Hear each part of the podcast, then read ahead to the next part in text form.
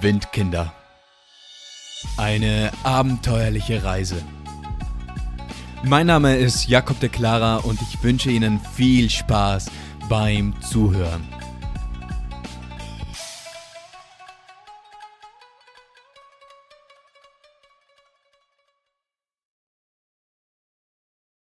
I Salvatori im Paradies. Und weiter geht's mit einer neuen Episode hier bei den Windkindern. Und ja, vielleicht bemerkt man es jetzt schon. Meine Stimme, die ist im Eimer. Übergangszeit, Neues. Was will man machen? Man unterschätzt es immer wieder, dass es doch etwas kälter ist, als man es anfangs so denkt. Und dann, naja, zieht man sich ein bisschen zu viel aus und dann bekommt man irgendwann halt die Rechnung dafür und tada, Jakob hat keine Stimme mehr.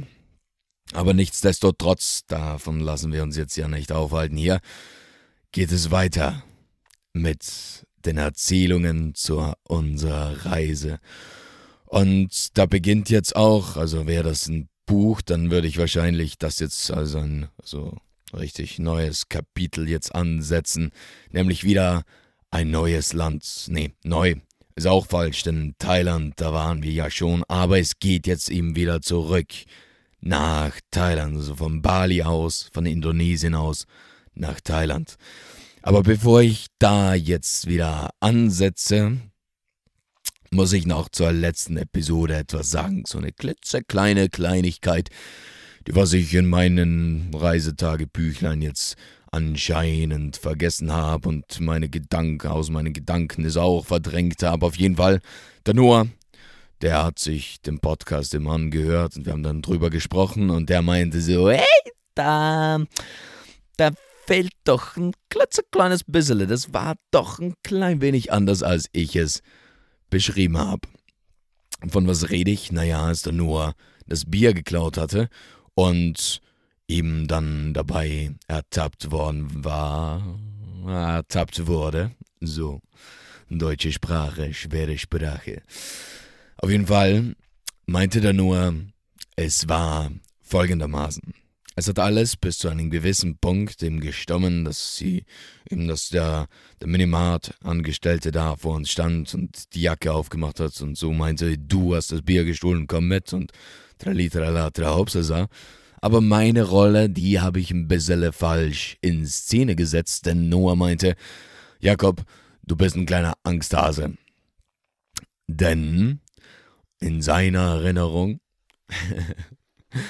Da verdrückte ich mich dann so schön leise, langsam, heimlich in den Hintergrund und entfernte mich so von der ganzen Geschichte. Und das war dann aber ein klitzekleines Problem wiederum für Noah, denn der Noah, der wurde ja mitgeschliffen ins Geschäft wieder rein und man sagte zu ihm, hey, also du musst das Bier jetzt bezahlen und der Noah, naja, er hatte nicht genug Geld bei sich. Und dann wäre es schon, schon recht angenehm gewesen, wenn ich da jetzt in der Nähe, in, in der Nähe gestanden hätte und gestanden wäre. Hey, was? Ja, heute will es nicht so ganz. Auf jeden Fall, der Noah, er hätte meine Hilfe benötigt. Ich hätte ihm ein bisschen Geld leihen können, aber ich war ihm anscheinend fort. Und der Noah, der stand dann dort drinnen im Geschäft und hatte kein Geld mit sich, aber wie es so sein sollte, hatte er Glück. Denn genau der Max müsste es gewesen sein. Also Noah meinte, ja, es war der Max, der Remmele. Den habe ich ja auch schon vor, ich glaube vor zwei Episoden mal im Podcast erwähnt. Der stand auch da in der Menge vor dem Supermarkt. Und naja, dann sprach er ihn an und der Max, der hat ihn dann eben das Geld geliehen und ihn da dann aus der Patsche geholfen, während ich wie ein kleiner Angsthase ihm anscheinend, anscheinend, ich weiß davon nichts mehr, anscheinend irgendwo im Nirgendwo mich verdrückt hatte. So, damit es auch mal gesagt ist, aber eben nur anscheinend. Auf jeden Fall geht's jetzt weiter mit Thailand. Wir sind, es war Mitte Februar bereits, haben wir uns eben wieder aufgemacht auf dem Weg von Indonesien, von Bali zurück nach Thailand und wir hatten einen Flug, der was eben auf Phuket landete. Und wir kamen dort an und da jetzt zu Phuket, da gibt es jetzt nicht allzu viel zu sagen. Die Stadt, die war jetzt alles andere als wie spektakulär für uns. Irgendwie waren auffällig viele russische Touristen dort. Daran kann ich mich noch erinnern, aber sonst war da relativ wenig jetzt Erzielenswertes. Noah, ja, der Noah. Er hat dort seine Rasters dann eben wieder geöffnet und er meinte so, hey, so kann ich doch nicht mehr unter die Leute gehen. Also ich sehe aus wie ein Besen, ein alter Besen. Und dann hatte der Noah eben wieder offene Haare. Das war auch noch in Pocket. Aber sonst, Pocket, naja, haute uns jetzt nicht vom Hocker und deshalb sagen wir, weißt du was, jetzt bleiben wir nicht länger hier. Wir fahren weiter auf die Insel Kofi Fee. Und wir wussten, also man schaut sich dann ja immer mal so Bilder an, was einen da erwartet und liest vielleicht auch mal einen Blog oder so. Und wir wussten, okay, und dann hatten sie auch eben bereits schon auf einigen Fotos gesehen, also ja, dort sollen richtig, richtig schöne Strände sein. Und das, naja, das wollten wir uns eben wieder nicht entgehen lassen. Also buchten wir ein Boot und machten uns auf den Weg auf die Insel. Dort angekommen, bemerkten wir aber ziemlich schnell, na, ja, das, das könnte uns klitzekleines bisschen auf die Nerven hier gehen. Denn es waren so viele Touristen unterwegs, überall waren sie, es wimmelte nur so, wir waren ja auch nur Touristen, aber eben da waren noch so viele andere Touristen. Und es war schon so, na, Okay, mal sehen. Mal sehen, mal sehen, mal sehen, wie die Zeit jetzt hier so wird. Auf jeden Fall mh, gingen wir dann so in den ersten großen Ort auf der Insel und wollten eben ein Hostel suchen.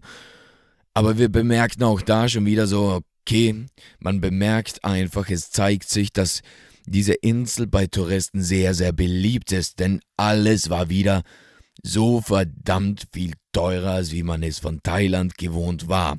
Und natürlich kann man sagen, okay, es ist eine Insel und hin und her, aber nee, die Preise waren einfach dennoch einfach viel zu hoch für das, was wir so ausgeben wollten.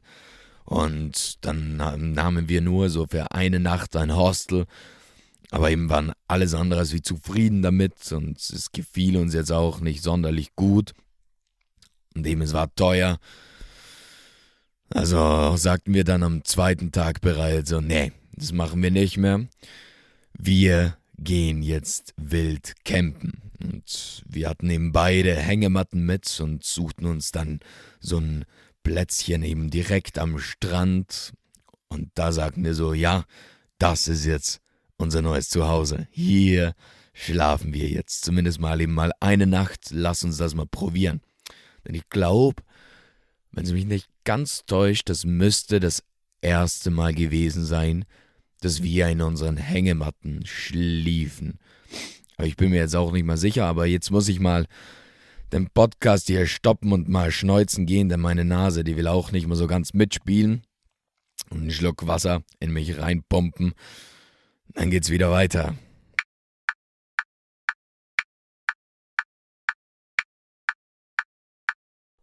Und weiter geht's mit unseren Hängematten und freier Nase. Yay! Auf jeden Fall ja, es war das erste Mal. Ich habe jetzt nochmal so ein bisschen in, in das Reisetagebuch reingeblickt und durchgeblättert. Und es war ein richtig toller Anfang jetzt so mit eben mit den Hängematten draußen zu übernachten. Denn es war ein ganz neues Erlebnis wieder. So, okay. Also, es ist am Anfang doch etwas auch unangenehm gewesen, denn naja, man kann jetzt seine Sachen nirgends wegsperren oder so, sondern man liegt halt draußen irgendwo auch ungeschützt, einfach so, naja, auf einem fremden Ort, dem was man noch nicht kannte. Also es war sicherlich auch so ein bisschen ein mulmiges Gefühl, aber auf jeden Fall es war weitaus kleiner als wie das positive Gefühl, das es in uns erweckte, da jetzt alleine draußen den eigenen Platz direkt am Meer zu haben, mit wunderschöner, wirklich wunderschöner Aussicht, raus auf das Meer, über die Insel dann auch.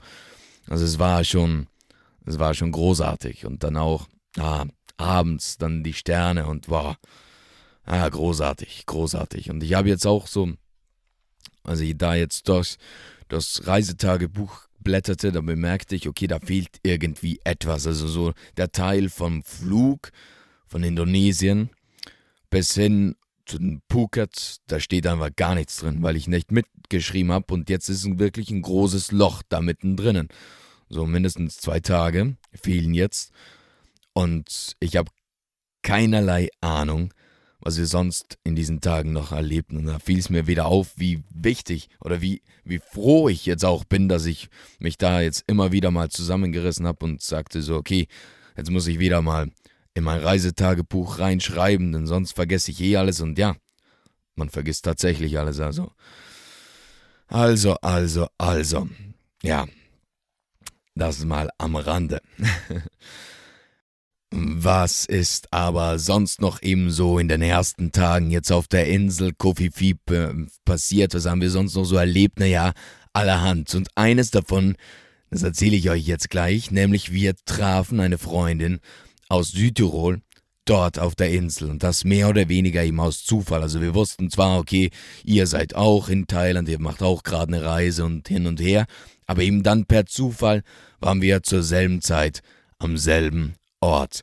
Und es ist eine ziemlich tolle Geschichte, wie es dazu kam, dass diese Freundin eben überhaupt, also übrigens, ah, der Dialekt, der kommt durch. Übrigens, sie heißt eben Tanja. Grüße raus an dich, Tanja. Wie kam es, dass sie jetzt dort in Thailand unterwegs war? Naja, kurze Zeit vorher, im Winter, da arbeitete sie hier in Südtirol auf einem Weihnachtsmarkt. Und dort lernte sie dann irgendwann eben noch ein anderes Mädchen eben kennen. Sie, das andere Mädchen, sie arbeiten jetzt nicht im gleichen Ständchen, aber ebenso bei nach Feierabend, da trank man dann doch mal gerne zusammen noch einen Glühwein.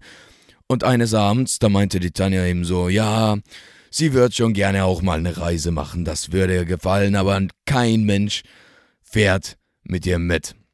Keiner.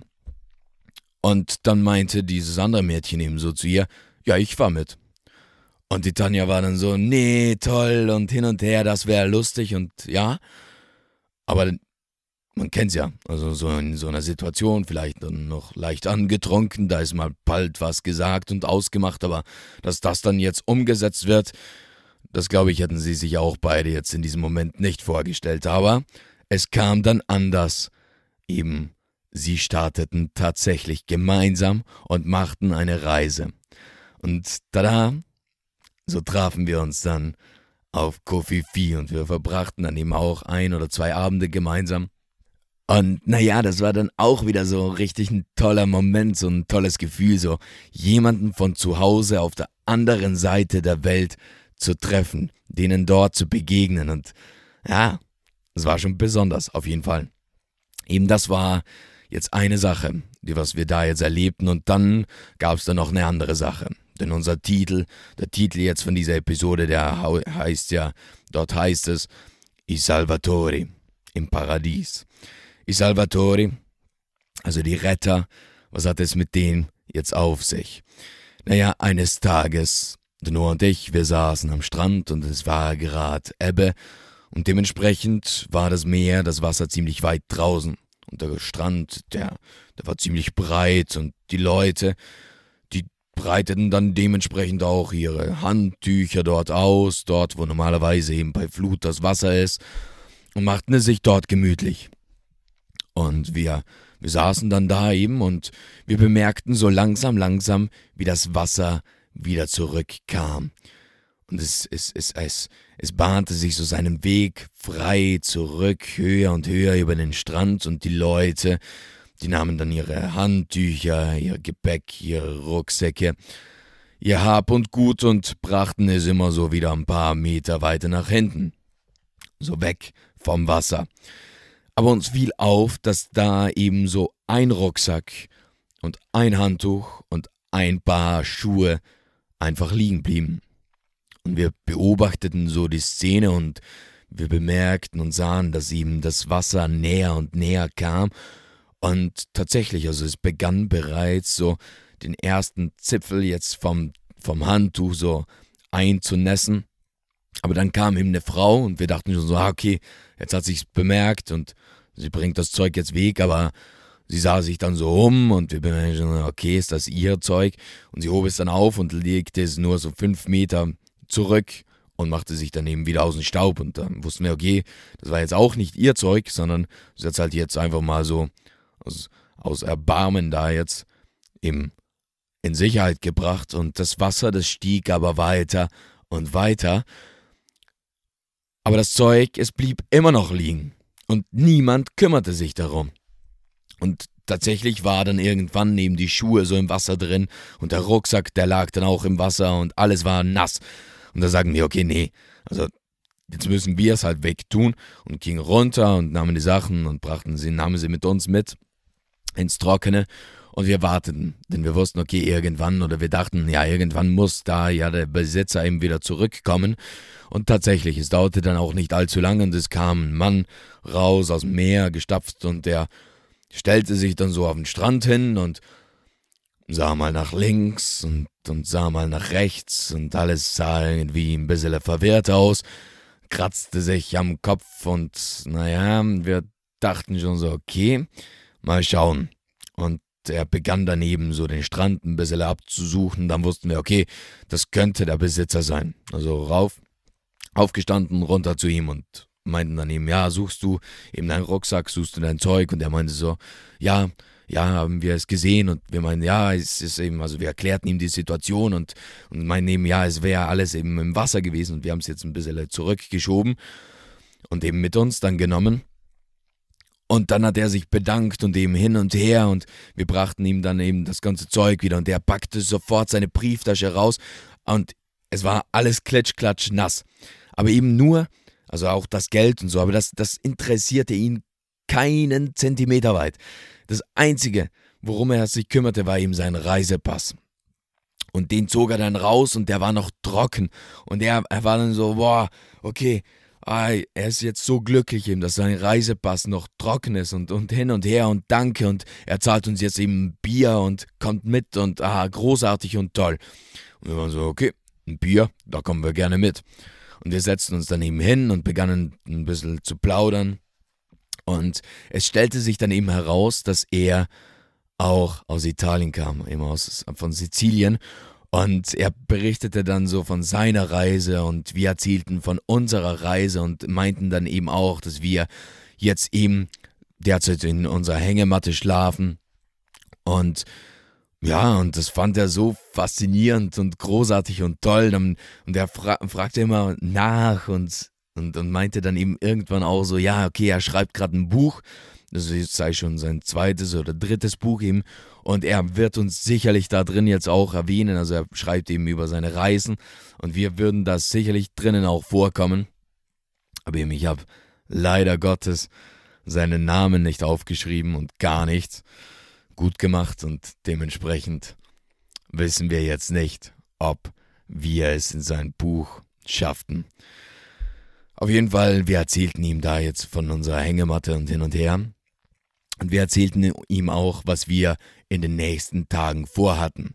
Denn wir sagten, okay, unser Platz jetzt hier, wo wir gerade unsere Hängematten hatten, der ist zwar toll, aber wir wollen weiter. Es gibt einen Strand, der nennt sich Nui Beach und der liegt eben ein bisschen weiter fort vom, von dem Ort, wo wir uns da befanden. Wir wussten, ja, da muss man doch ein ziemliches Stück gehen. Es geht so durch den Dschungel und wir wussten jetzt auch, okay, die Wege dorthin, die werden nicht so großartig toll sein.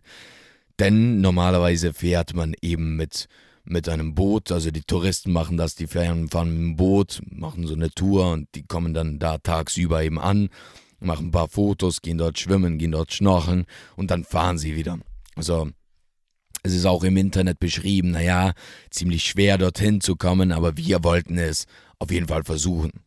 Denn, naja, was uns dort erwarten sollte, da dachten wir, das, das können wir uns nicht entgehen lassen. Also wir sahen so Fotos davon und hin und her und wir, wir waren so, okay, nee, dort wollen wir hin. Und eben, das hat ihn dann so fasziniert, dass wir uns ihm mit unserem ganzen Hab und Gut da auf diesem Weg machen wollen über die ganze Insel. Und ja, das taten wir dann auch. Also am nächsten Tag packten wir unsere sieben Sachen es waren mittlerweile schon mehr als wie sieben Sachen, denn es kam immer wieder mal was Neues dazu und unsere Rucksäcke, die wurden schwerer und schwerer. Und wir starteten anfangs, ich glaube, es waren so 17 Kilo. Äh, nee, falsch, 7 Kilo. Und da zu diesem Zeitpunkt, da waren es dann ungefähr so 15, vielleicht sogar 20 Kilo und wir nahmen dann auch noch Wasser mit und hin und her. Und dann machten wir uns auf den Weg. Und es war brütend heiß. Also wirklich brütend heiße. Und wir schwitzten da den Berg hoch und kamen dann oben mal an und dann ging es nicht mehr so richtig weiter und wir schwitzten und schwitzten und es war einfach nur schwer und anstrengend und immer wieder war es dann so, man ging und dann plötzlich war der Weg weg. Also er endete irgendwo im Dschungel oder irgendwo im Nirgendwo oder es ging dann in die falsche Richtung weiter und man musste wieder zurückgehen und der Weg, das war eine richtige Strapaze. Und irgendwann erreichten wir dann so, so ein kleines Dorf und da fragten wir dann auch jemanden, okay, wie kommt man da jetzt zum Strand? Und die meinen so, ah, there is no way, man kommt da nicht hin, da gibt es keinen Weg. Und dann meinen wir, okay, weißt du was, weißt du was wir jetzt machen? Also Ebbe und Flut, das haben wir jetzt ja kennengelernt. Wir warten jetzt einfach bis zur nächsten Ebbe. Wenn die dann einsetzt, dann gehen wir dort, wo es jetzt, dort, wo es dann eben trocken wird, gehen wir einfach entlang, bis wir zum Strand kommen. Und das taten wir dann auch. Also eben bei Flut wäre es unmöglich gewesen. Da hat es ein Boot, tatsächlich ein Boot gebraucht. Und wir warteten dann, dann eben den richtigen Zeitpunkt ab. Und während wir da warteten, na, das war, das regt mich immer noch auf. Und das ist auch so krass gewesen.